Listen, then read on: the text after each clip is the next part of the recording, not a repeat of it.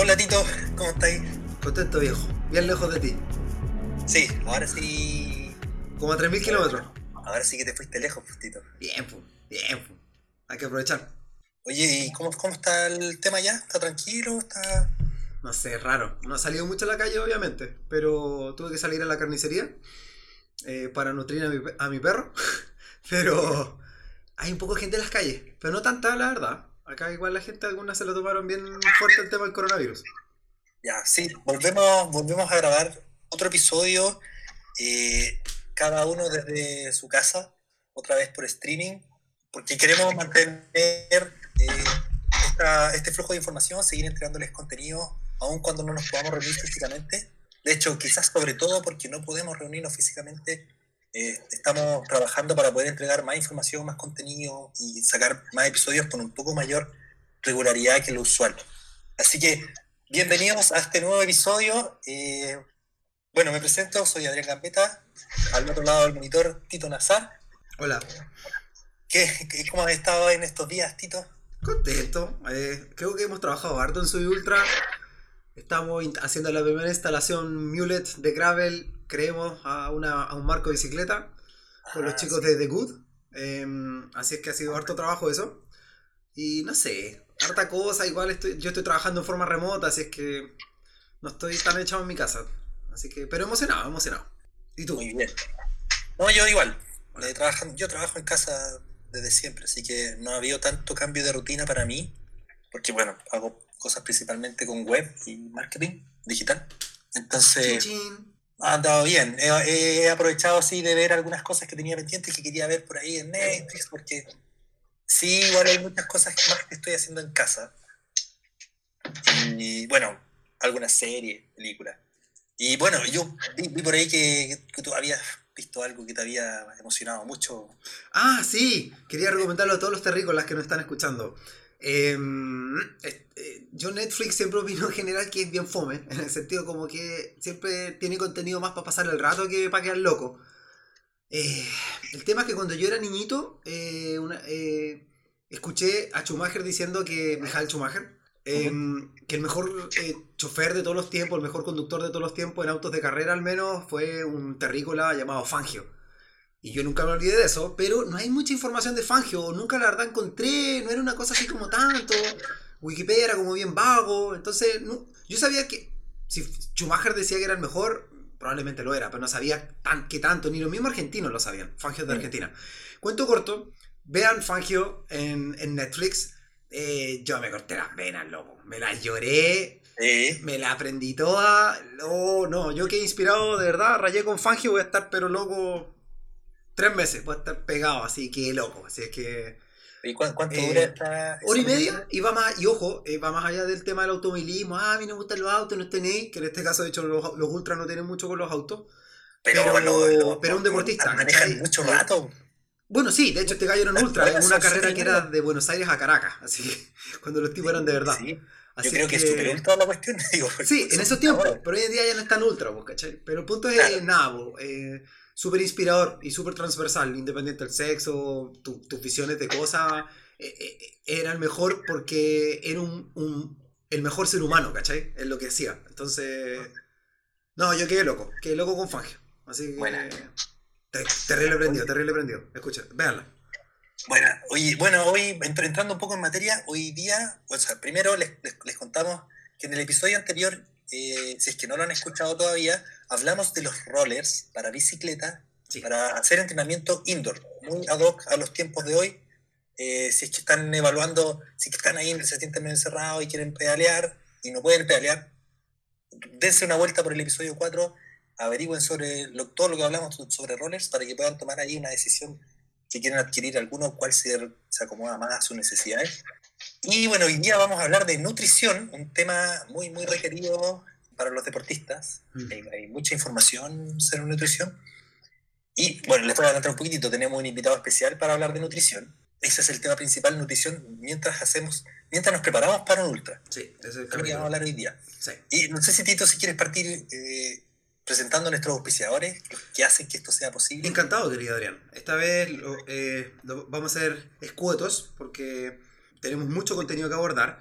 Eh, un saludo especial al Felipe Cuevas, él es fotógrafo, eh, es un chico, un 7, un muy buen trabajador, mucha experiencia en, en, eventos de bicicleta, también está muy metido en el trail running, de hecho ha hecho coberturas de algunas carreras en la región metropolitana y, y sus alrededores, y también en fin, estaba ampliando. Ah, y también ha hecho eventos ultra.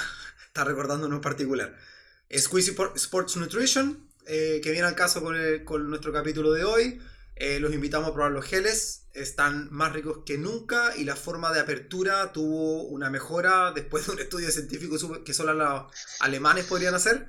Así es que ahora es más fácil de abrir y el squeeze es aún más fácil. Eh, nutrición de alta calidad de rápida absorción y bueno, y, por supuesto KMP, pero KMP tenemos invitado. Tenemos un invitado especial que de hecho es de KMP. Pero antes de, antes de ir al invitado, ¿Mm? eh, tenemos un nuevo auspiciador.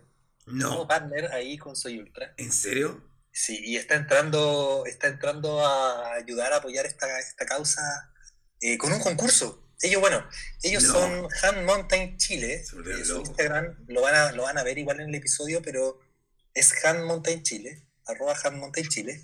Y dense una vuelta por el, por el Instagram, tenemos un, concurso publicado, estamos sorteando uno de sus productos, ellos hacen montañas en miniatura en madera.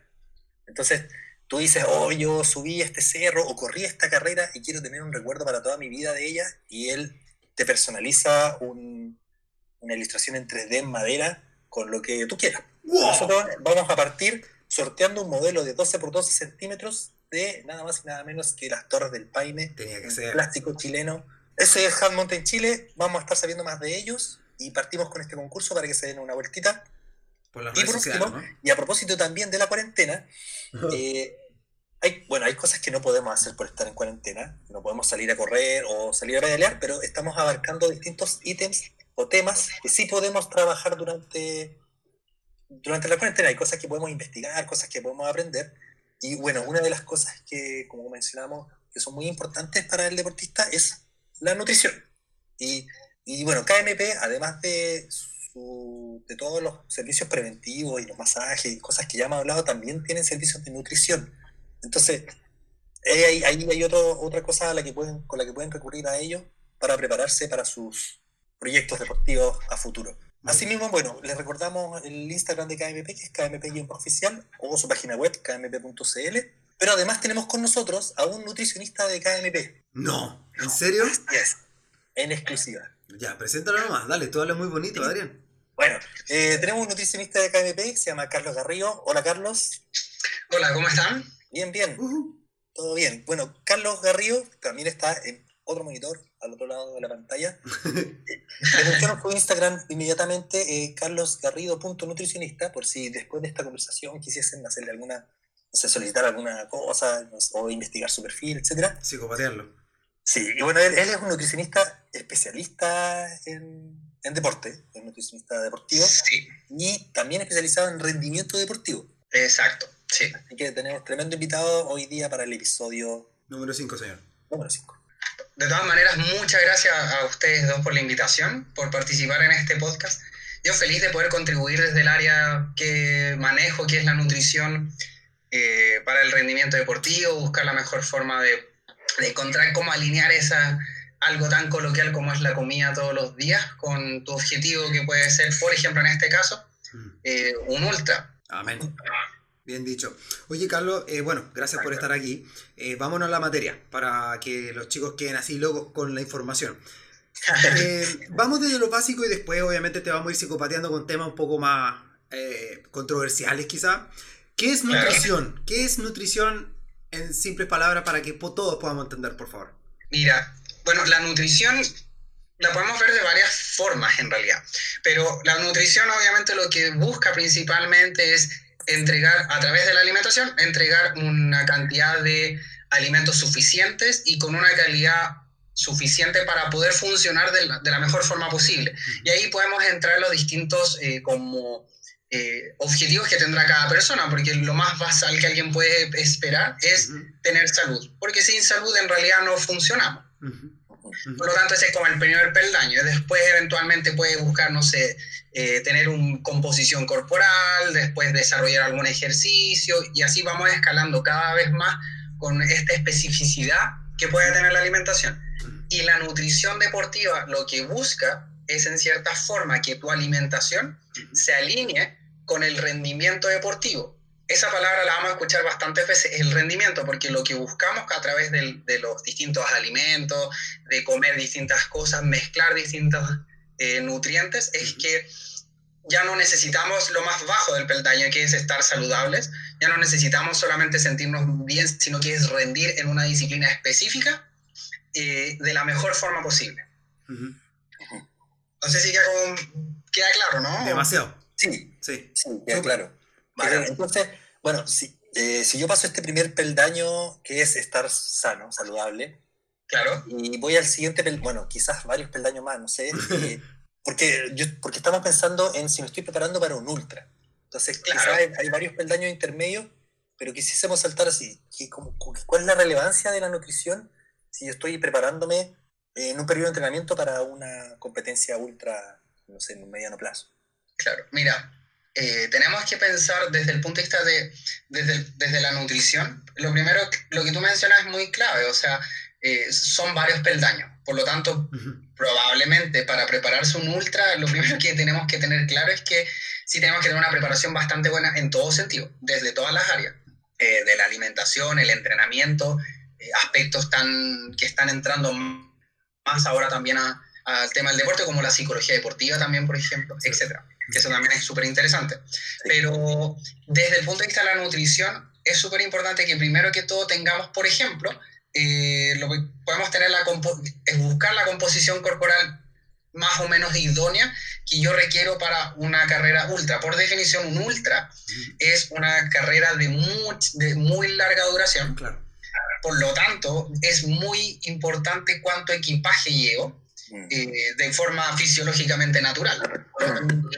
Mi, mi, economía de carrera, por ejemplo, va a estar afectado con respecto a si yo llevo una mochila de 5 kilos de más o 5 kilos de menos. Por, claro, por lo tanto, eso es lo primero que puede ver la nutrición en primera instancia, si es que estoy, por ejemplo, desde el punto de vista de la composición corporal, en el mejor momento como para poder desarrollar esta disciplina, o, de, o si la puedo mejorar.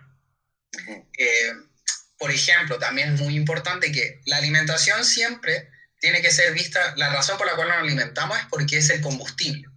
Eso es por lejos una de las principales funciones que cumplen los alimentos. Por lo tanto, en un ultra cumple una función, yo creo que es muy entretenido para los nutricionistas, porque en carreras de resistencia yo creo que tenemos tanto que hacer, porque es por lejos donde más eh, va a tener injerencia en lo que estemos comiendo, por ejemplo. O qué comimos el día antes, o si nos preparamos bien, etc. Porque es, por ejemplo, de qué tal cómo llegó mi combustible al momento de la carrera, por ejemplo. Si llegó con, mi, con, mi, con mis combustibles a tope, por ejemplo. Si llegué con todos los combustibles llenos de todos los distintos nutrientes que necesito. Em, por ejemplo, también como, hablando un poco de la preparación, sin duda que la, la, preparación para un ultra va a ir, cada vez va a ir aumentando más el kilometraje de, de mi, o, la intensidad, por así decirlo, de mis entrenamientos, por ejemplo.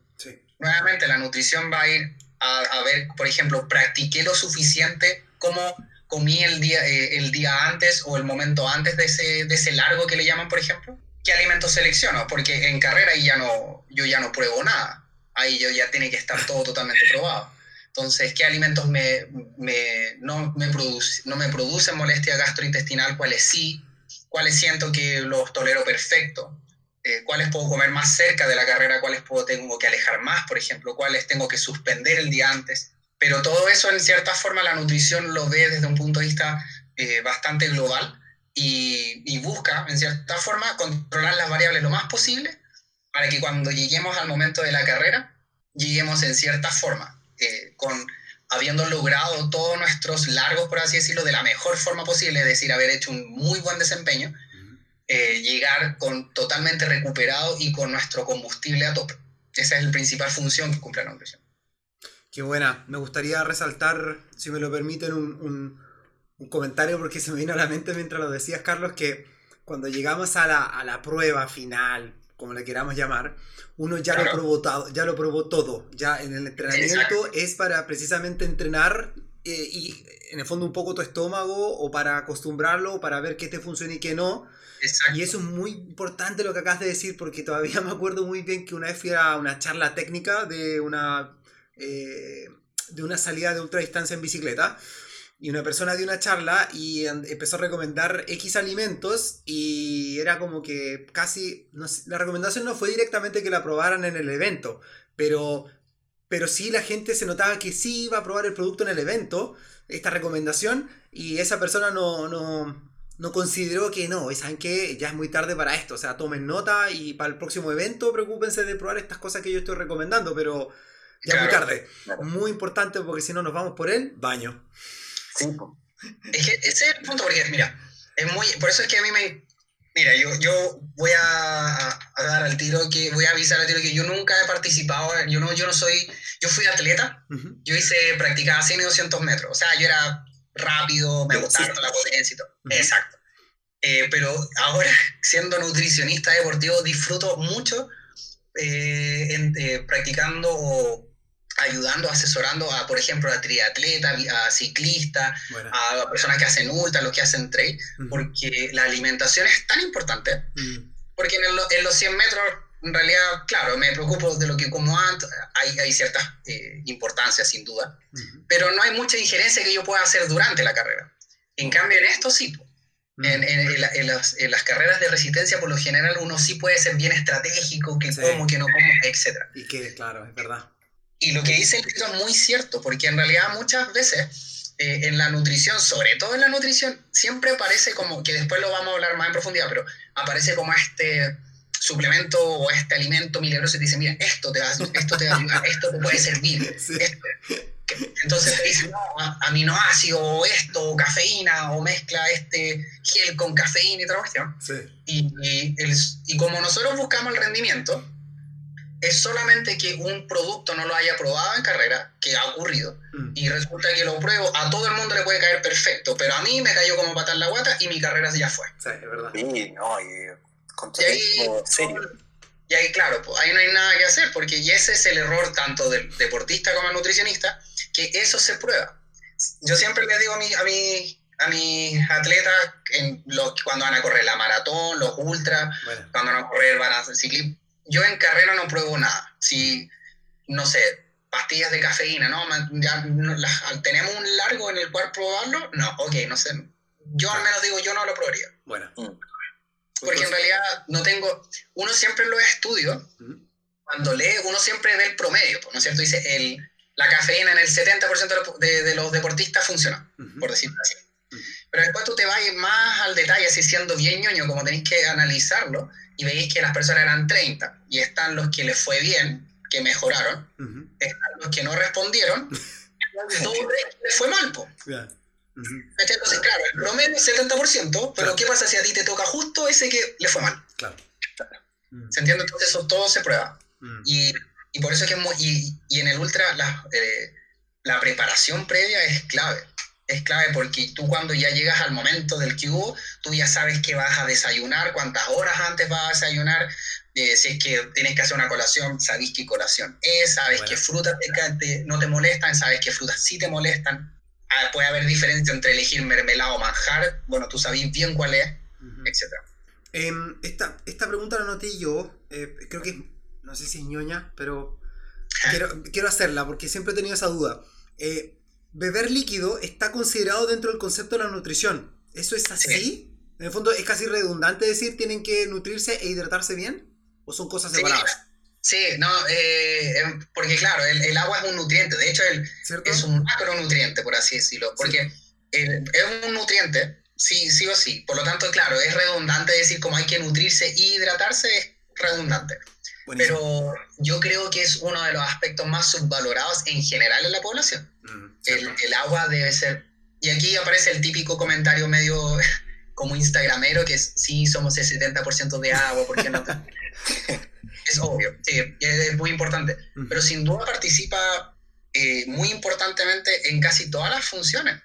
y quizás nos vamos a ir un poquito al, caso de, alguien más bien, no sé, que quizás no sea tan deportista, pero muchas personas sufren de cefalea, por ejemplo, y prefieren tomar café aspirina, pero no se fijan si es que están bien hidratados, por ejemplo. Mm. Es algo tan sencillo y es algo tan lógico y algo que damos tan por sentado, es como, ¿cómo no vaya a tomar agua? Bueno, hay gente que no toma agua. Hay gente que está deshidratada, por ejemplo. Y a propósito de deshidratación, eh, esto está un poco fuera de pauta, pero juguemos, juguemos. Eh, si una persona, entiendo que decir que alguien está deshidratado lo puedes calificar bajo ciertos rangos, creo, pero no, quizás sin necesidad de entrar en eso.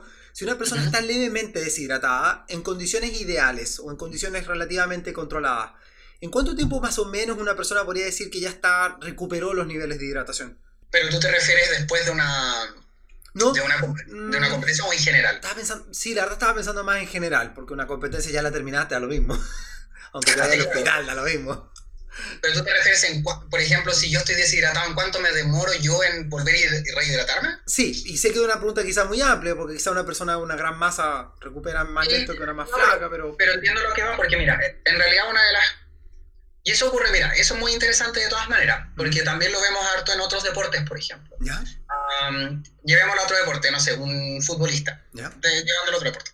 Obviamente tiene que estar bien hidratado al momento de, de, de, comenzar el partido, porque el gran problema es que en el ejercicio uno pierde de forma natural agua, ya por, por el factor térmico que uno tiene que ir regulando. Eh, el, el, cuerpo, uno de los mecanismos compensatorios que tiene para poder ir regulando la temperatura es, ¿no es cierto?, a través de esta, de la, del sudor. Entonces, vamos a perder agua. Entonces, si yo llego a un partido, por ejemplo, y estoy levemente deshidratado, quiere decir que al final del partido voy a estar totalmente deshidratado. Entonces, el problema es que la deshidratación sí tiene eh, efectos deleterios en el rendimiento. Ya. una persona que está deshidratada sin duda va, va, a rendir mucho menos. Entonces el tema es que, por ejemplo, un deportista se da cuenta y va al baño 15 minutos antes del partido, y, se, y va a hacer, va a orinar, ¿no es cierto? Y ve el color de la orina y está, pero amarillo, amarillo, amarillo, muy deshidratado. Oscurito. Exacto. Como una chela, como, ¿cuál es la, la que es bien oscura? La... no sé, una porter, no, Ya estoy medio borracho de hecho, así que no sé. Una dark Una morena. Una morena, claro. Entonces, el tema es que ese deportista tiene 15 minutos antes del partido. No se alcanza a rehidratar. Ya. ¿Por qué? Porque en general aproximadamente el colon puede reabsorber aproximadamente medio litro cada 30 minutos, 40 minutos. Qué buen Entonces, ese es el típico caso, por ejemplo, cuando uno toma mucha agua, y después va a hacer ejercicio y siente como esa sensación de que el agua está rebotando en la, en la guatita. La guata pesada, sí. Exacto. Porque entonces, en general la idea es que si yo estoy deshidratado, por supuesto que me puedo demorar una hora y media en hidratarme, no va a haber problema. Bueno, yo, he leído, escuchado, no sé si lo he leído o escuchado, que la sed no es tan buen indicador de hidratación. Eh, sí, eso muy, sí, porque la sed tiende, tiende a aparecer muy tardíamente. Entonces, cuando ya tengo sensación de sed, ya probablemente estoy un poquito más pasado de la deshidratación. Entonces, por eso es que preventivamente uno debería estar tomando agüita eh, constantemente. Y en el caso del deportista es lo que nosotros llamamos el timing. Es decir, yo me preocupo que mi deportista esté hidratado eh, en el momento preciso. Entonces, por ejemplo, eso se soluciona muy coloquialmente. O sea, tomarse un litro de agua una hora antes, por ejemplo, de, de, realizar cualquier ejercicio y voy a estar seguro de que me voy a estar hidratando bien. Y más encima, si es que me dan ganas de orinar, pues tengo tiempo para ir a orinar. Claro. Y, Oye, bueno, el agua es todo un tema. Igual sí. ahí salieron cositas. Yo me aguanté un poco las ganas de preguntar porque hay muchas cosas que son como para la carrera o para la competencia o para lo que esté, la actividad objetivo que tengas, que me las guardé porque espero que podamos tener una conversación específica en algún momento solo sobre el ultra, por ejemplo. Mm. Y solo sobre el ultra y sobre, ah, entonces, para volver a, lo que es como la, la nutrición, mientras entrenamos, mientras nos preparamos, hay, hay varias, no sé, hay varias dietas que están como de moda, que han, salido, o estilos de vida también. Y no, no, sé cuál es tu opinión respecto de, alguna de estas, no sé, la, la keto, la paleo o, la dieta vegana, vegetariana. Sí, mira, a ver. Em, yo ahí lo, lo, dividiría en dos puntos, en realidad, porque sí, pues es muy cierto que están, eh, existe una corriente muy grande de nuevas eh, opciones podríamos decirlo así, de alimentación.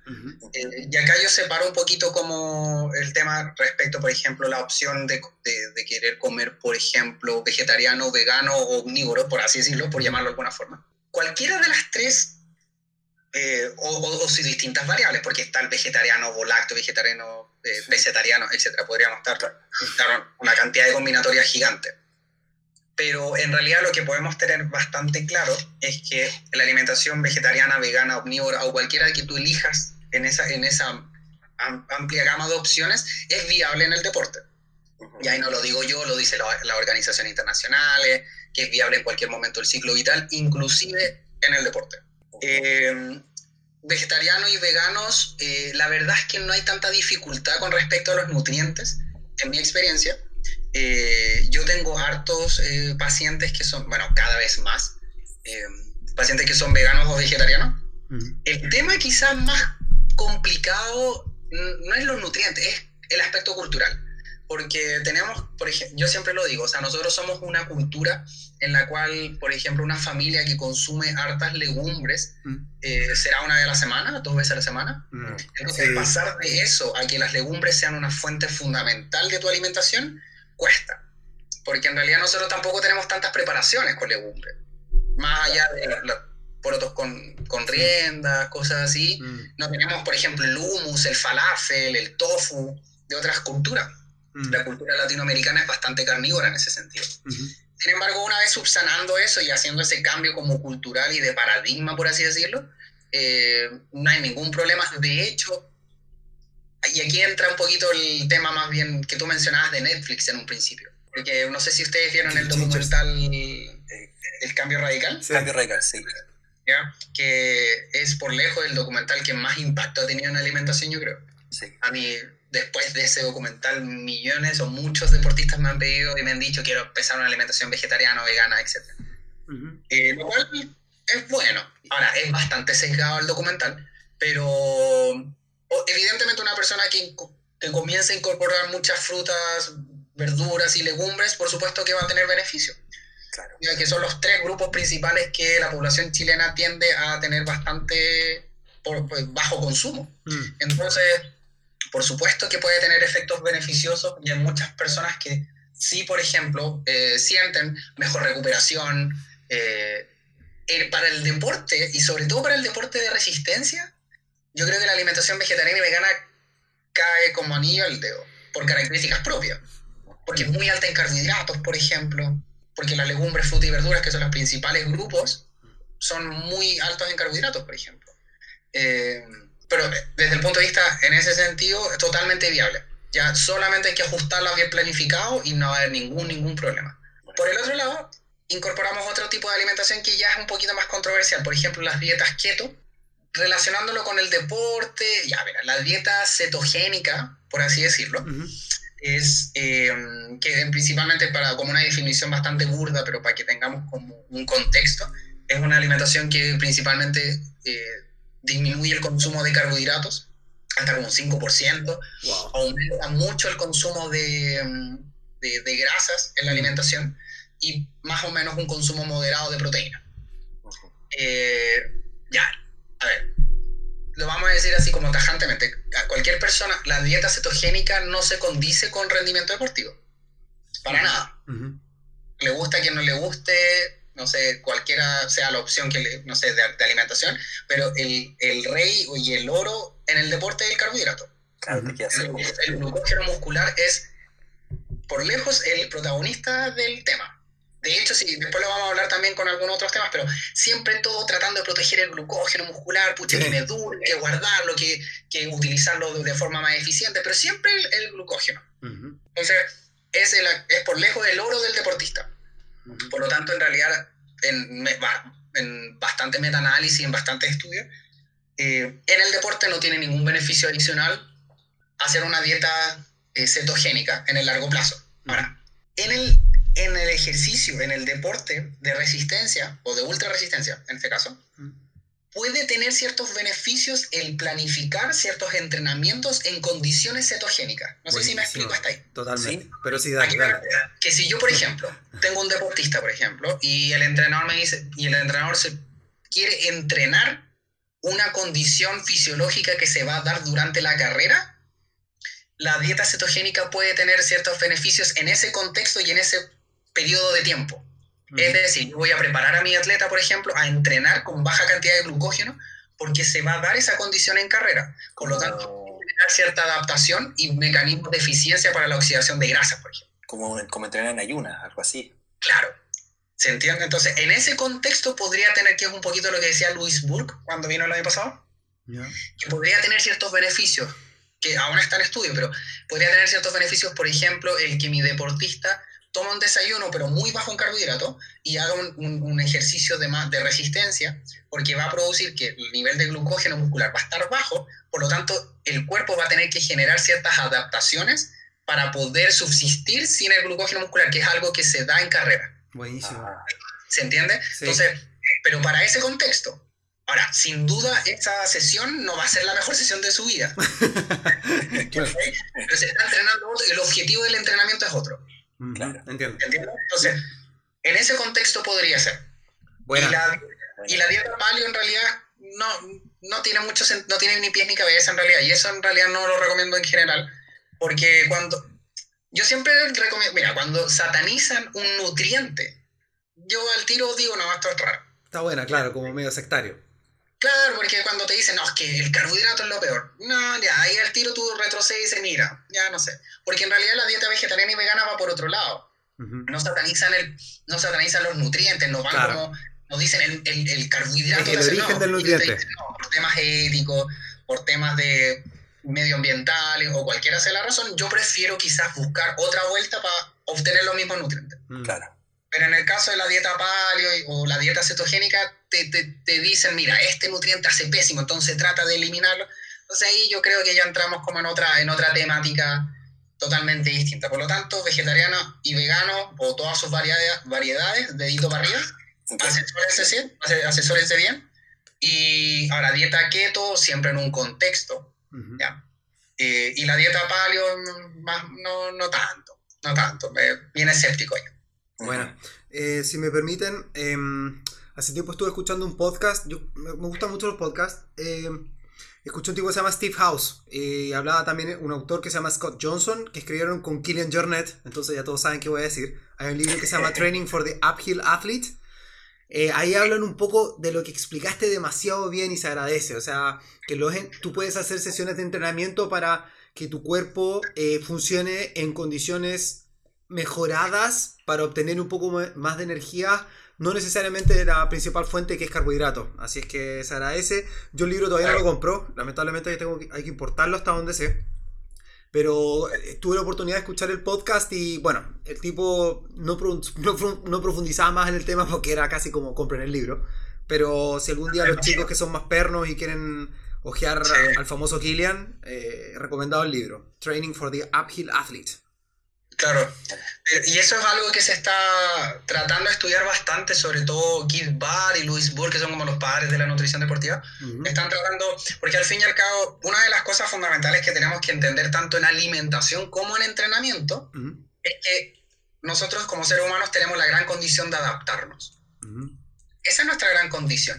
Por lo tanto, cualquier situación, por ejemplo, y, esto lo decía Keith Barr, yo me acuerdo en el, en el, en el, en el Congreso, que sea, claro, nosotros estamos tratando de hacer este entrenamiento con baja, con baja cantidad de glucógeno y toda la cuestión, pero resulta que, por ejemplo, en países africanos previamente, que son los, los países que por lo general ganan las maratones y todas las cuestiones, ellos, ellos a puro como, por, voy a decirlo bien chileno, como acachativa. Ellos hacían sesiones de, de 20 kilómetros con desayuno y sin desayuno, por ejemplo. Acachativa es como por instinto. Por instinto. Claro, pura praxis, claro, probar entendían que, me imagino, que ellos entendían que si es que el cuerpo puede lograr hacer una distancia determinada eh, en ausencia del, del, del, combustible, quiere decir que su cuerpo cada vez se hace más eficiente con lo poco que tiene. Claro. Y en cierta forma, en ejercicios de larga duración como los ultra, es eso, o sea, es al fin, en cierta forma, no, hay otras variables, pero es la persona que logra administrar de mejor manera el el combustible la que tiene mayor probabilidad de llegar primero. Bueno. Entonces, mientras, mientras, tengamos un cuerpo más eficiente, eficiente, es mucho mejor. Bueno, em, Adrián, déjame hacer esta pregunta y de ahí, estoy, estoy, emocionado, está buena la conversa. Pero mira, al final respondiste un poco las preguntas que, que venían a continuación. Pero si pudiera, ya dijiste lo importante como que el, eh, el, alma mater, casi, no sé si el alma mater, pero el combustible mater de todos es el carbo. Eh, sí, pero ¿cuál es entonces ahora? Hablemos un poco de los otros nutrientes. ¿Qué pasa con las proteínas? ¿Qué pasa con las grasas? ¿Cuál es la importancia de cada una de ellas? Ya, mira, mira, partiendo las... A ver, mira, lo, vamos a contextualizarlo siempre como previo para prepararnos a un ultra, ¿no es cierto? Cuando, cuando nosotros hacemos un ejercicio, en este caso un ejercicio de larga duración, ¿no es cierto? El ejercicio por definición es un estrés mecánico, incluso podríamos llamarlo como una patología controlada, ¿no es cierto?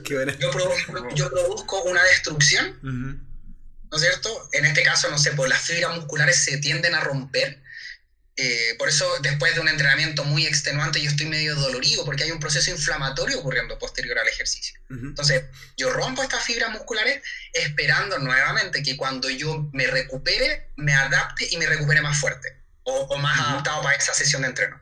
Ese es como el principio, que es el principio de supercompensación que dice el entrenador y todo. Entonces, ¿qué rol, por ejemplo?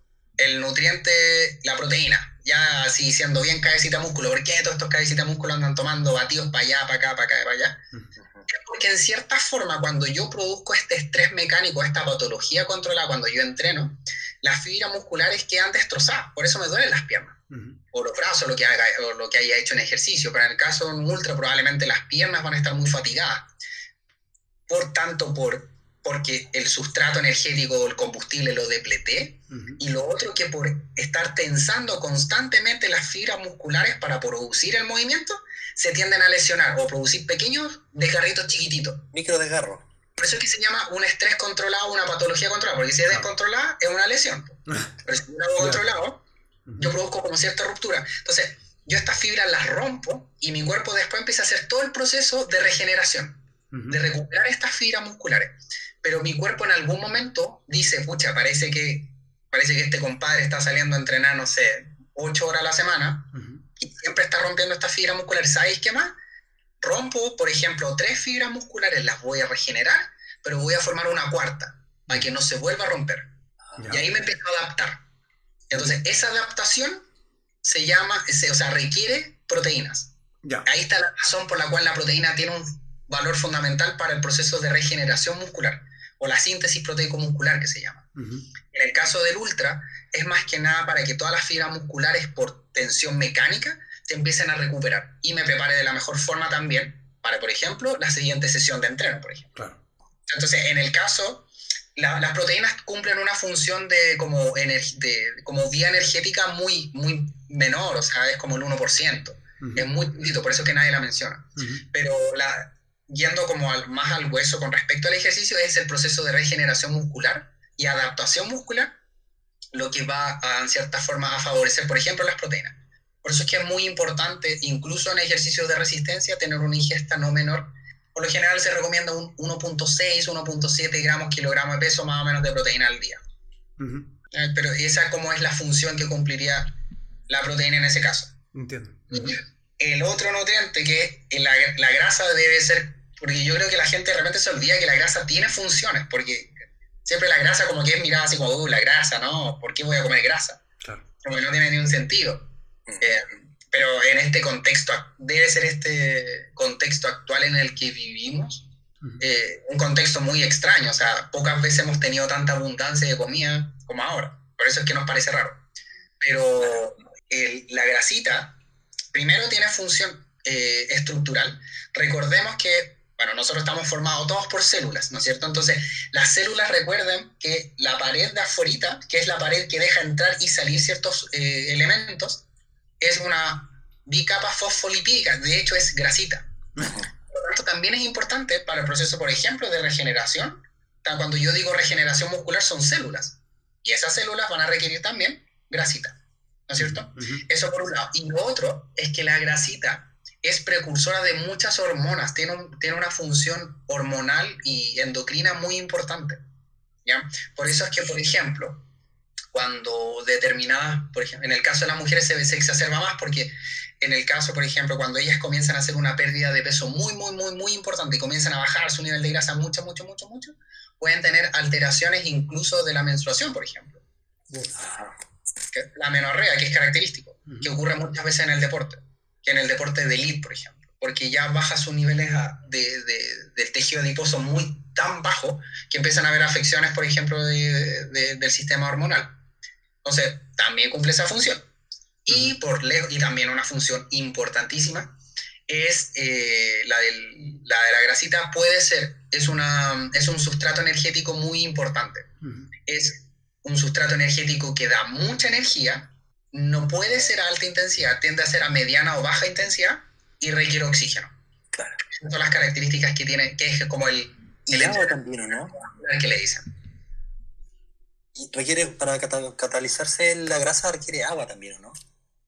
Claro, sí, sí, sin duda. Sí, prácticamente, prácticamente todos los procesos.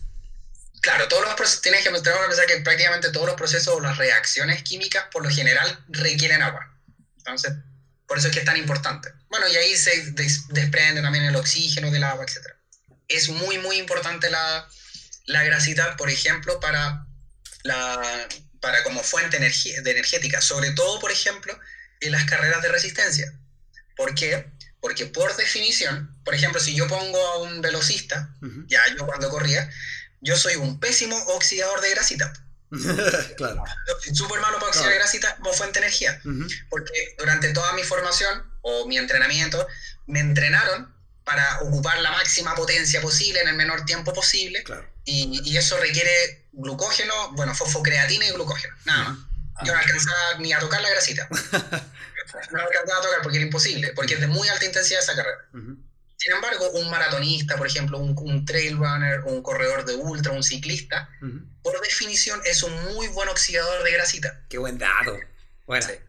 ¿Por, qué? Porque ese, ese deportista lo que está haciendo es tratando de que en su economía de carrera, de ciclismo, de lo que sea, buscar una eficiencia, es decir, yo quiero oxidar la mayor cantidad de grasita, o sea, de cuidar el glucógeno lo más posible. Claro, mira qué bueno. Porque nuevamente, mira, y esto lo pongo, siempre yo doy este ejemplo en, consulta. Una persona muy magra, muy, con, un porcentaje de grasa muy bajo, lo que tú quieras, no se va a tener 8 kilos de grasa, 7 kilos de grasa.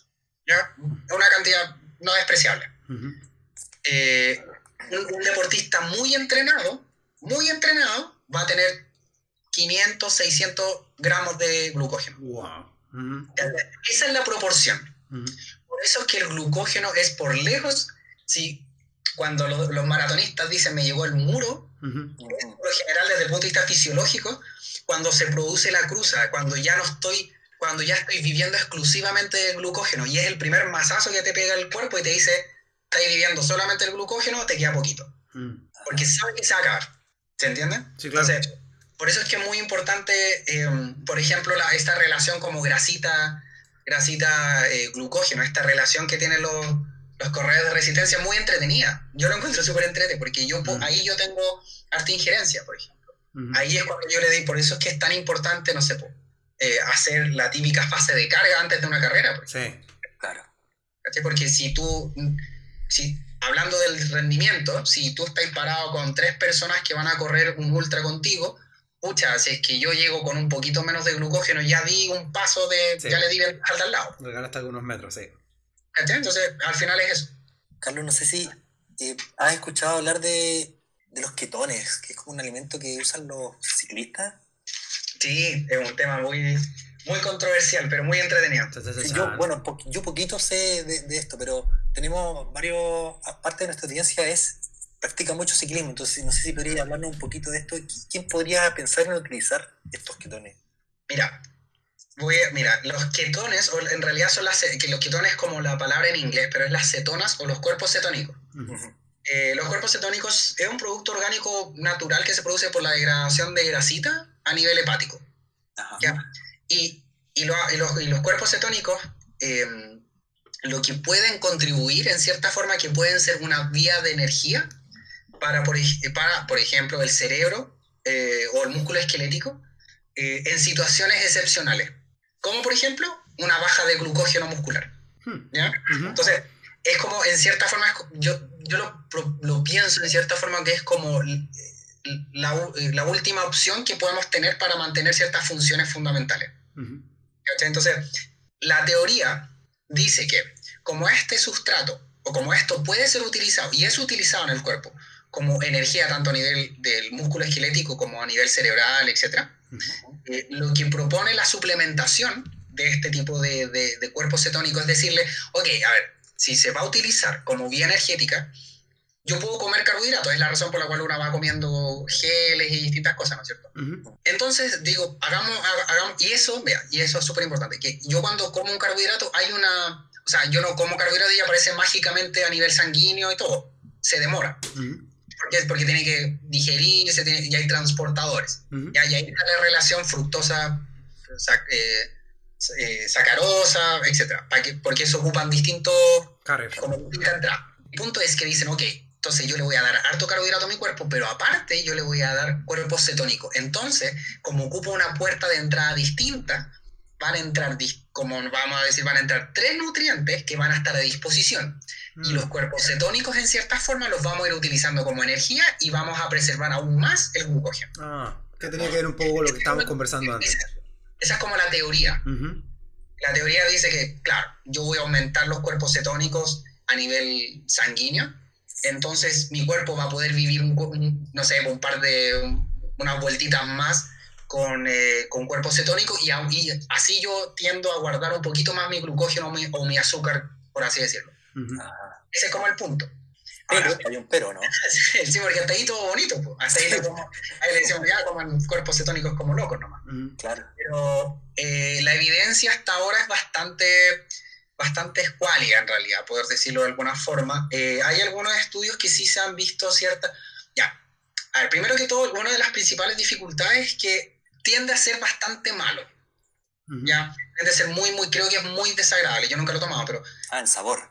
El sabor y a nivel gastrointestinal sí podría, en muchos de los casos de los estudios, refieren bastantes molestias digestivas. Claro. Ya, eso es uno, eso es uno de los contras.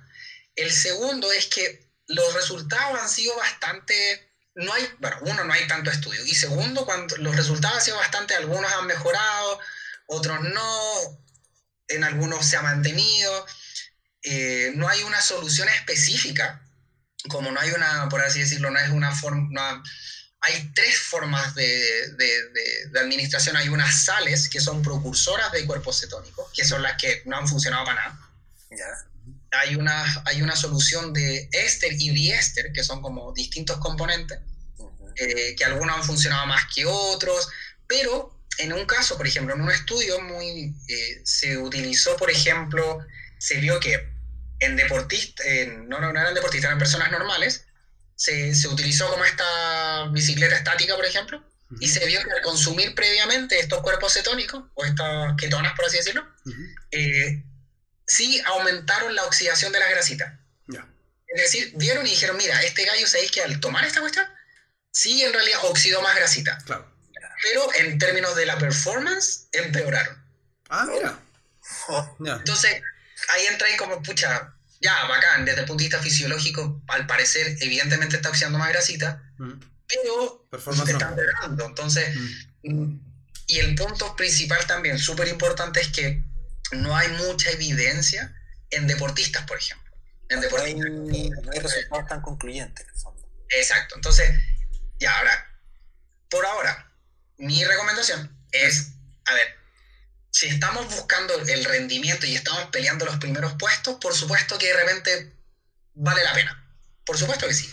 Porque en realidad hasta ahora no, no tenemos evidencia suficiente como para, para poder decir si es que funciona o no funciona. Y ante la duda, y si quiero salir campeón del mundo, pucha, vamos en Chile entre ponerle y no ponerle, de repente es mejor ponerle. Claro, bueno, en el fondo probarlo entrenando por último. Bien, claro. Eh, ese es el punto. Mm. Mientras lo haya probado entrenando, mientras sé que, me, que me va a caer, no me va a caer pesado el estómago, mientras sé que solución es la que a mí me funciona, etc.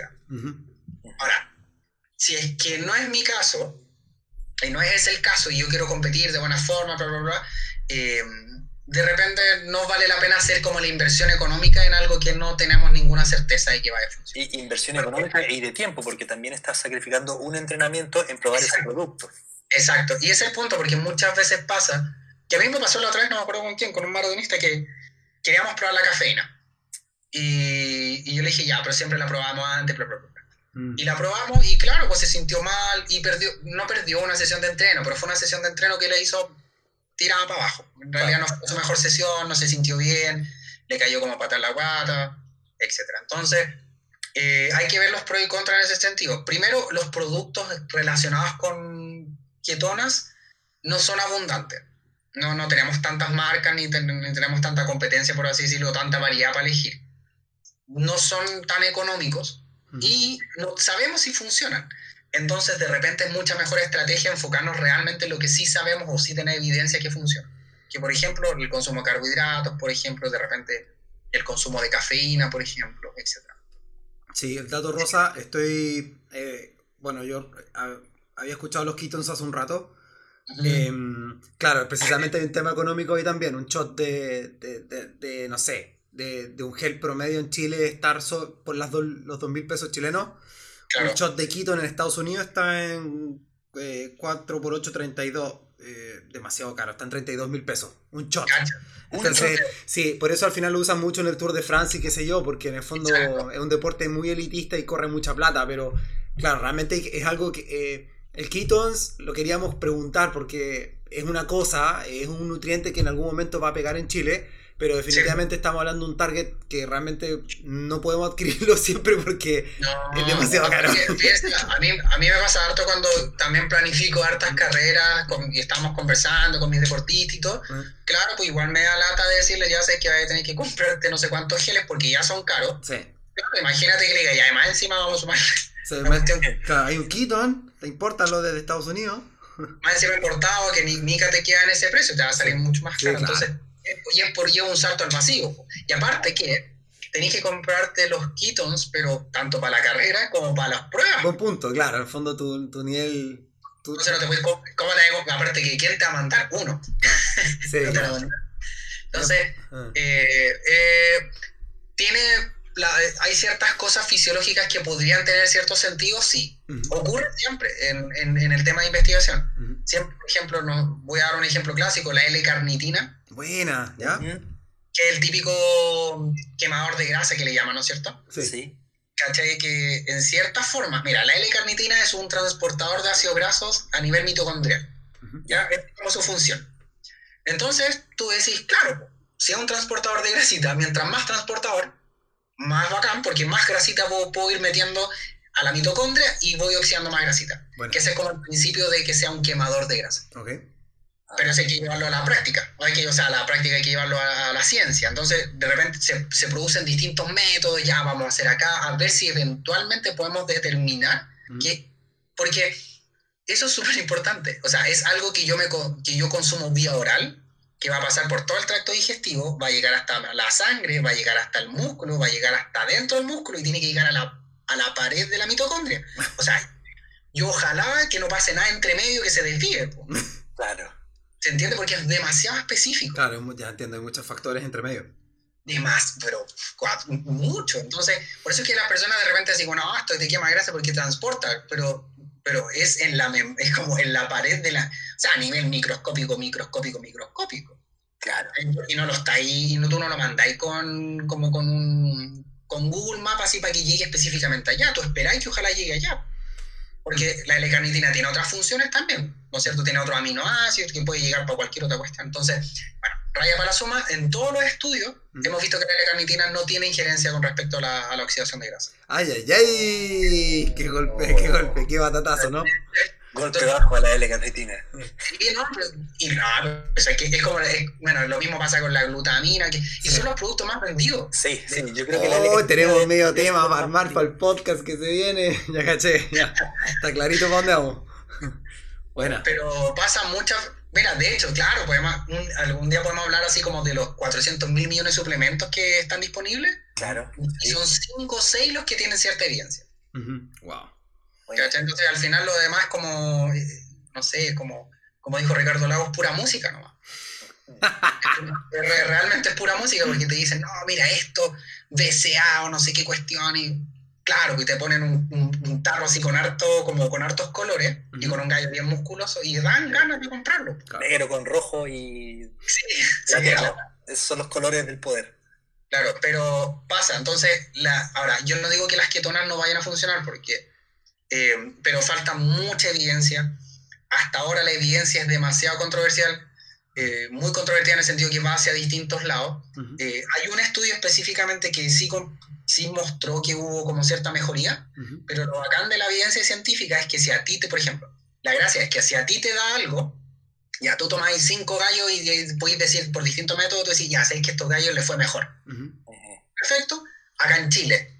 Entonces tiene que, unos gallos en, en, Polonia van a tomar tu caso, van a tomar tu estudio y decir, ok, lo vamos a replicar. Exacto tiene que dar exactamente lo mismo en Polonia, en Alemania, en África, tiene que dar lo mismo, porque esa es la idea de la evidencia científica. Claro. Y eso no ocurrió. Mira. A, este estudio que le fue muy bien, no se ha podido replicar en ningún otro estudio esos resultados. Sólido. Qué buena. ¿Cambiamos de tema? Por supuesto. Oye, mira, estamos medio apretados de tiempo. Eh, este va a ser nuestro podcast más largo, pero se veía venir, ¿o no? Sí, o no, era obvio. Y espérate lo que vienen. Pero mira, eh, quizás su pregunta muy específica, pero eh, rápidamente. Si una persona está soñando con ser ultra, pero tiene algo de sobrepeso, ¿cuáles son algunos de los factores a considerar en esa persona desde un punto de vista nutricional? en fondo, tú, como, sé que es una pregunta muy amplia, mujer, hombre, ta, ta, ta, pero lo, que tienes que apuntar tú con, con ese paciente. Pensémoslo así como brevemente, cuando uno quiere realizar una disminución de peso corporal, eh, obviamente uno, uno quiere hacerlo a base de, de masa grasa, ¿no es cierto? Claro. Eh, ahora, mira, es muy interesante, pero puede ser, vamos, vamos a poner un contexto hipotético, pero podría ser incluso disminuir masa muscular. Imagínate un, es un, no sé, una persona que hacía ejercicios de fuerza y que ahora quiere correr ultra. Conozco gente así, sí. Entonces, esa persona va a tener que disminuir masa muscular porque es ineficiente. Ya, pero asumiendo que el promedio no, probablemente tenga harta grasita y quiera disminuir su grasita, lo que uno tiene que hacer es producir lo que llamamos un déficit calórico. Ya, el déficit calórico dice relación que yo determino aproximadamente cuánto esa persona gasta en el día con su actividad, distintas otras cosas, ¿no es cierto? ¿Cuánta energía gasta en su total en su día? Claro. Y yo le doy un poquito menos. Porque nuevamente, como lo habíamos hablado antes, nuestro cuerpo se adapta. Entonces, cuando mi cuerpo se da cuenta que no llega con las lucas que yo le estoy ingresando al cuerpo, no alcanzo a llegar a pagar todo, se tiene que adaptar. Y esa adaptación es cuando empieza a sacar como adipositos y se empieza a sacar grasita, o empieza a sacar los ahorros. Claro. Tema muy importante. Entonces, cuando una persona, si quiere una persona con sobrepeso, por ejemplo, eh, hace, quiere llegar a, a hacer un ultra, primero tiene que entender que tiene que tomarse un buen tiempo. Es decir, porque ese tema del peso lo tenemos que, tenemos, tenemos que tener tiempo para poder corregirlo. Ahora, ¿por qué? varios meses, digamos, ¿no? Exacto, porque para efectos de rendir bien, ¿no es cierto? Yo no puedo estar haciendo una restricción calórica. ¿Se entiende? Entonces, por ejemplo... para tener entrenamientos de calidad. Exacto, exacto, porque si va a llegar... Uno esto lo planifica, bueno, a ver, lo, la, la curva de, entrenamiento, ¿no es cierto? Ah, ustedes han escuchado como el típico cuando el entrenador dice, mira, estoy planificando la curva para tal fecha. Es cuando la curva, cuando va a ser el pic del rendimiento de esta persona. Esto siempre se planifica eso. Que siempre tiene que calzar con tu, con tu prueba, o sea, con tu competencia que te importa. Uno hace más o menos lo mismo con, el, con la composición corporal.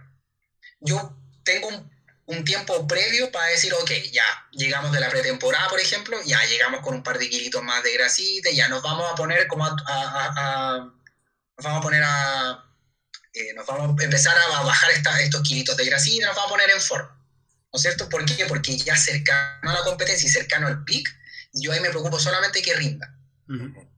es como pega previa. Entonces, en una persona con sobrepeso, claro, pues tú puedes trabajar, no sé, dos, tres meses buscando una composición corporal más ideal, o más, no ideal, pero más, eh, que esté más correlacionada con un buen rendimiento en la disciplina que quiera hacer, del ultra. Y después ya para tener unos buenos, no sé, pues dos meses o, más tiempo incluso, para prepararnos sin preocuparnos del peso, ya como, ya, ¿cómo vamos a comer? ¿Cómo lo vamos a hacer? ¿Cómo, ¿cachai? Entonces, por eso es que uno trabaja por fases en ese sentido. El deportista siempre uno cuando uno tiene que hacer alguna restricción calórica, la tengo que hacer con tiempo de anticipación a la competencia. Porque en la competencia no me puedo estar preocupando de bajar grasita. Ahí ya fue, por así decirlo. Ahí ya es como lo que tenemos. Porque entiéndase de esta forma. Cuando yo quiero rendir, ¿no es cierto? Y mi cuerpo gasta X cantidad de calorías, difícilmente voy a lograr esa, ese, rendimiento si yo más encima le estoy como restringiendo calorías. No es la situación ideal para que, mi, para que mi cuerpo pueda rendir, porque mi cuerpo tiene que producir como ciertas adaptaciones para llegar al final del día. Pero en una condición fisiológica ideal, mi cuerpo tiene que estar, ah, perfecto, si necesito algo, necesito adaptar algo, perfecto, tengo las lucas. Pero no tengo que estar haciendo como este proceso engorroso de adaptarme para encontrar las lucas. Mm. ¿Se entiende? Entonces, por eso es que por definición también, si el ejercicio es un estrés mecánico o una patología controlada, el, déficit calórico es también un estrés metabólico. mira. Entonces, el, el, gran error que cometen las personas es que nunca salen del déficit calórico, por ejemplo. Estas típicas, no, es que estoy a dieta, estoy a dieta como un año. Es, no, uno, ¿por qué? Porque, nuevamente, nuestra gran condición como ser humano es adaptarnos. Entonces, si yo, que lo ocurre mucho en las típicas dietas como previo al verano, o, o, dietas que de repente se ven así como, ya, te voy a dar, no sé, mil calorías, una cantidad ridícula que nunca en la vida planificaría algo así. Y, ok, tú y lográis ya, te lográis, no sé, con agua, con distintos mecanismos, lográis comer esa cantidad. Mi cuerpo, después de, claro, puede, mi cuerpo puede hacerlo por dos, tres meses, se va a adaptar, pero después mi cuerpo va a hacer adaptaciones más a largo plazo. Porque si tú tenías una empresa y te dice, mira, te va a ingresar 500 lucas, del, millón que te ingresaba antes, ahora te va, a ingresar, te va a ingresar 500 lucas. Ya sobreviví un par de meses adaptándote, así como ciertas cosas. Pero si te dicen, no, va a ser todo el año así, entonces, ah, no, entonces tengo que hacer cambios estructurales. Claro. El cuerpo hace exactamente lo mismo, se adapta. El cuerpo va a empezar a bajar costos por aquí, por acá, por allá, y el cuerpo se adapta. Y es el típico que después llegan a consulta y dicen, pucha, estoy comiendo mil calorías y no bajo. Es porque te, hiciste que tu cuerpo se adaptara y fuera tan eficiente con las pocas cantidad de lucas que le daba que ya encontró su punto como deficiencia. Mm. eso. Si alguien tiene sobrepeso, que lo haga con anticipación, hace un proceso como de disminución de peso para que eventualmente cuando quiera correr o cuando quiera hacer la competencia, eh, pueda preocuparse más que nada de, la, de ya cómo va a ser la competencia, qué va a comer, etcétera, etcétera. Qué interesante todo esto, ¿ah? porque no sé, quizás de nuevo, la, el deporte ultra en Chile hoy sigue siendo el trail running. Y claro, uno está siempre súper ansioso por ser ultra. En el fondo, muchas personas entran a correr para, no sé, pues en el fondo siempre romper barreras. Entonces parten con 10, ya están en 21 y ahora sigue, y dos meses después están en los 30 y, y parieron los 30, pero ya van por los 50 y ya entraron a los ultra. Y claro, y los tipos todavía quizás están teniendo una un, todo un desorden sistémico, partiendo quizás por la nutrición y cuánta cosa más, y claro, en detrimento de muchas otras funciones. Claro, por eso es que en realidad, por, eso es que, bueno, por eso me, me, gusta mucho el deporte, mm. porque por ejemplo, o la nutrición deportiva en cierta forma, porque eh, es, es, un todo. Mm. O sea, yo acá hablo desde el punto de vista de la arista, de la nutrición y la implicancia que tiene, pero yo ni siquiera me estoy metiendo en el área, por ejemplo, que podría entrar, no sé, del entrenamiento, del descanso, de la psicología. Yo creo que no, no hay un deporte que requiera más cabeza que los, los deportes de resistencia, por ejemplo. A mi parecer. Pero yo encuentro que eso es clave. Em, y, y, a nosotros nos pasaba, a mí me pasaba mucho cuando yo entrenaba, que si bien no era eh, competencia de, de resistencia, pero siempre pasaba que había, siempre decíamos, hay atletas de entrenamiento y hay atletas de competencia. Porque, pucha, de repente tú en entrenamiento las haces todas. Corrís, pasáis, no sé, pues yo hacía las pasadas de 100, el mejor tiempo, lo que sea. Pero de repente, claro, pues tú llegas a competencia, no sé, y la cabeza te jugó en contra, tení, y teniendo glucógeno a tope. claro. Está toda la nutrición perfecta. Tú estás desconectado y si tú no, no, no, no, no salió nomás. Claro. Y a personas les pasa eso y y yo lo, lo vi muchas, y lo veo muchas veces en deportistas que le, o sea, pues, entrenan, entrenan, entrenan, entrenan, van a competencia y le, pucha, se frustran. Mm. Y después viene la segunda competencia y pasa lo mismo, y ahí la frustración en nivel, y, y empiezan, no, que ya no soy bueno para esto. Entonces, en, la cabeza es fundamental también. Mm. Entonces, me imagino que nunca he corrido esa distancia y nunca pienso correr esa distancia, la verdad. pero... Eso dicen todos. claro. Pero, empieza a picar el bichito y así. Sí, eso ahí lo he visto harto en triatletas, por ejemplo. Uf a, muchas personas parten como trotando, de repente, uy, podría nadar, y de repente no se dan ni cuenta y están en un, en pucón. No, es verdad, muchos trail igual, muchos traileros después se aburren de correr, que también hay un tema muy raro ahí, que las corren todas en Chile, las carreras famosillas, y de repente no te das cuenta y ya están dándole los pegues a la cleta y rayando la papa con el traje de agua. ¿Cierto? Oye, eh, una, quizás la, quizá la última pregunta, no sé si habrá otra más por ahí dando vueltas, pero ya, supongamos que yo me, empecé a preparar dos o tres meses antes para la carrera para bajar un poquito mi, masa de grasa corporal. Eh, pero no, me, voy acercando a mi objetivo, pero se me acerca la fecha de la carrera y quiero apurar un poco ese proceso de pérdida de peso. Eh, ¿Qué precauciones podría tener o cómo debería hacerlo para no perder eh, masa muscular, por ejemplo, o no, no perjudicar mi rendimiento, si es que quisiese acelerar un poco eh, la pérdida de, grasa. por eso es que es muy importante, bueno, por eso es muy importante la planificación, porque, o sea, una de las preguntas claves que uno tiene que hacer en, en consulta es, uno siempre les pregunta, ya, ¿cuál es tu, cuál, es tu competencia de este año, por ejemplo? Ah, te dicen, no sé, Pucón. Ya, perfecto, o no sé, o tal fecha en septiembre, o tal X cosa. Entonces, porque ahí tú ves más o menos y dices, ok, ya tenemos, no sé, cinco meses, seis meses, lo que sea, y en relación a eso, tú puedes planificar en cierta forma como la, cómo vamos a hacer como la periodización de la alimentación. Eh, ahora, si, tres, si estás con tres meses de anticipación a una carrera, depende. Depende de qué, por ejemplo, si cuánta cantidad de kilitos de grasita tenemos que bajar, por ejemplo. Porque si son, que ocurre muchas veces, que pueden ser dos o tres kilitos, ¿sí? que no es tanto. Y en realidad, por supuesto que lo podemos lograr, no sé, pues en tres, cuatro semanas. y lo que uno hace es planificar eso, pues dice, ok, vamos, y, y ojalá dentro de todo eh, tratar de tener como cierta conexión también con los entrenamientos. Nuevamente, porque obviamente, no sé si a ustedes les ha pasado, no sé, pero por ejemplo, cuando yo estoy en, en, mi caso personal, cuando yo, yo, yo, decido hacer déficit calórico porque yo mismo me hago las pautas, yo voy a entrenar y me cuesta mucho más recuperarme para la siguiente sesión. Pero después tú lo pensás y decís, claro, pues, si es lógico. Exacto, si se comete como No sé, voy a inventar 2500 y yo le estoy dando 1700. Claro. claro. Inventando. Entonces, mi cuerpo, por supuesto, que se tiene que dar una vuelta mucho más larga para las sesiones de recuperación. Entonces, de repente uno lo puede calzar con, con ciertos periodos, por ejemplo, esas cuatro semanas, mira, hay distintas estrategias. Eh, por ejemplo, hay una estrategia que se llama el diet break también, que es, por ejemplo, yo hago, no sé, pues tres, dos o tres semanas de déficit calórico y una semana de una semana en la cual la persona come más.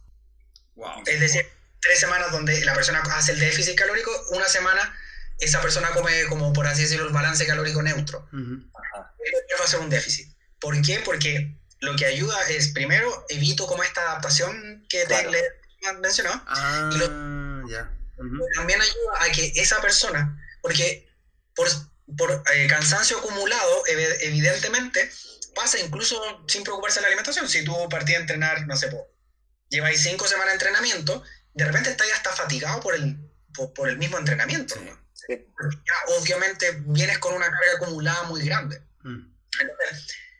lo que ayuda en ese sentido, lo mismo pasa con la alimentación, entonces es como un, un, pequeño destape, es como decirle al cuerpo, ya, relax, te voy a dar una semana, por ejemplo, en la cual tú puedes hacer todo tu proceso de regeneración normal, vaya a tener más abundancia, ¿cachai? Te puedas recuperar mejor.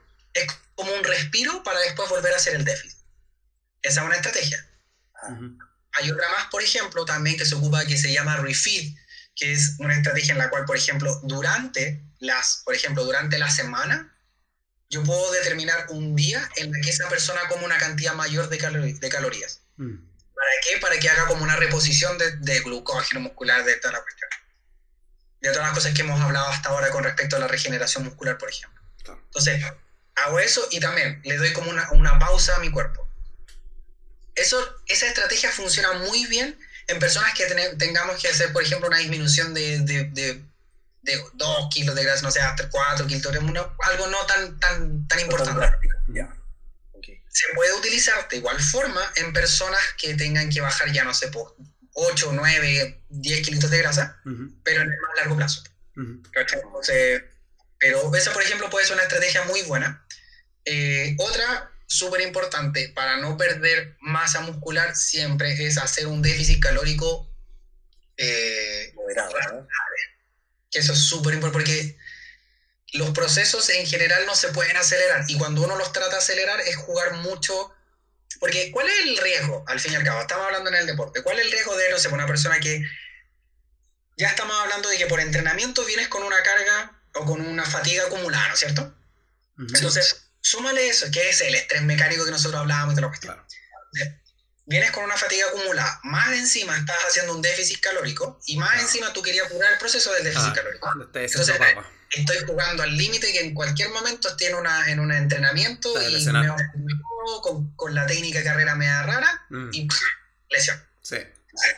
Por eso, por eso, es que las lesiones son como la combinatoria de distintas cosas, que andáis cansados mentalmente, mm. físicamente, la nutrición apañó, ¡pah! lesión. Sí. Entonces, por eso es que de repente eh, es mejor. Déficit calórico, por lo general se hace un déficit calórico entre 500 y 700 calorías, más o menos es como el rango.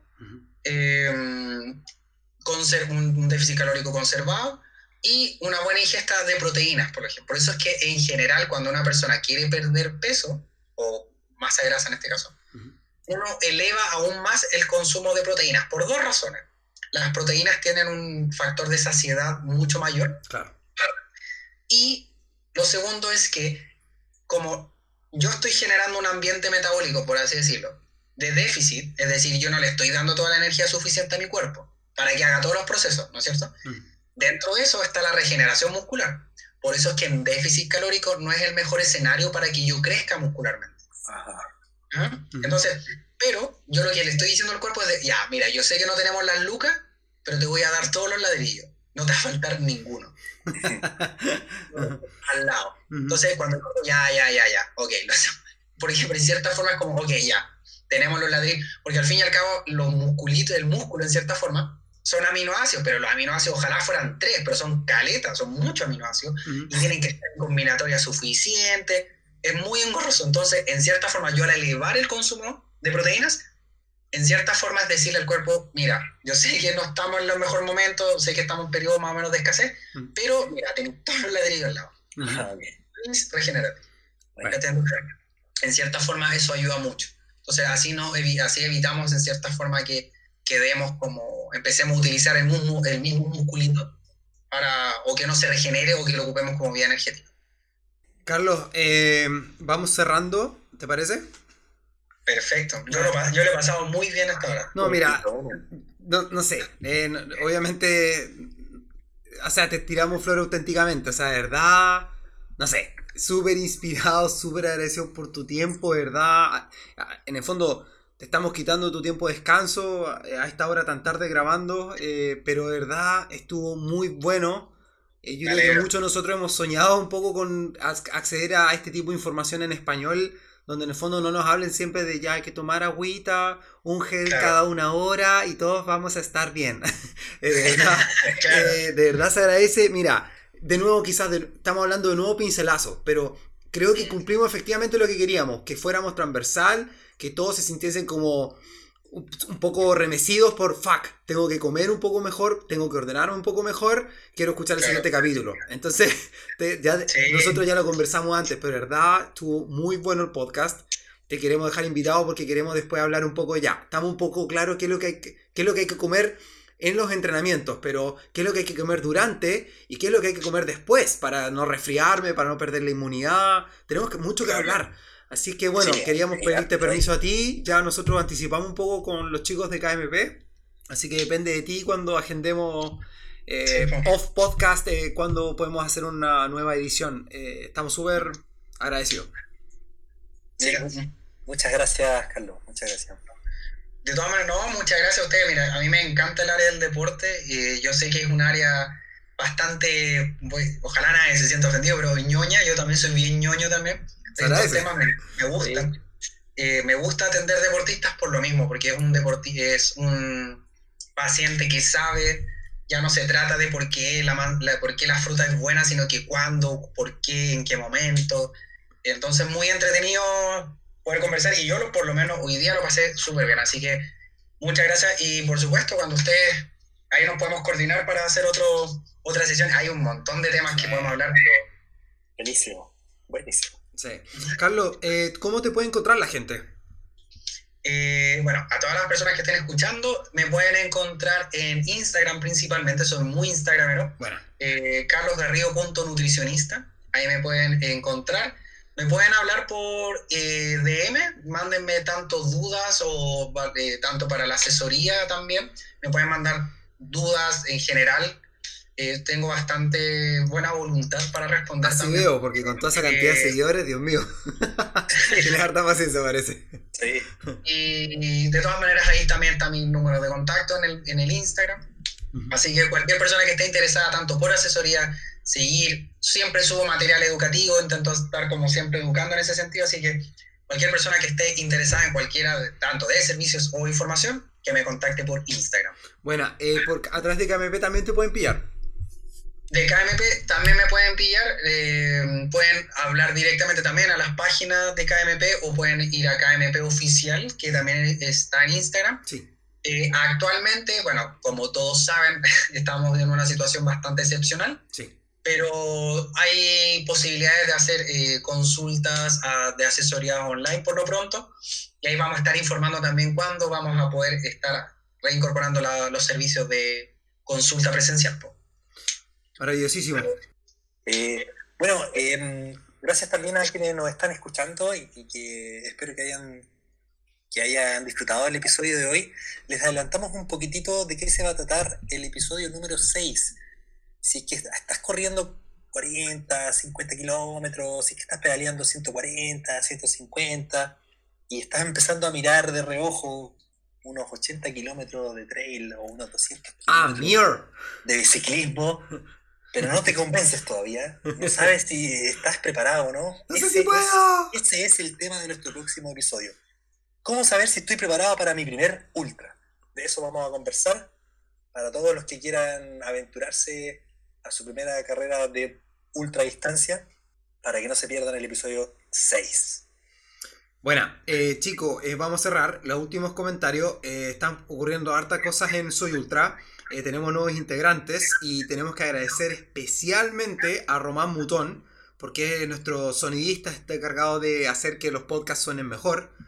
De hecho, este va a ser el segundo podcast que él va a tocar y se nota la diferencia. Eh, necesitábamos eh, manos, así es que en Soy Ultra somos pocos, pero le ponemos harto empeño. Así que se agradece que haya llegado una persona abocada a esa parte. Eh, a Román lo pueden conocer en soyultra.com slash somos.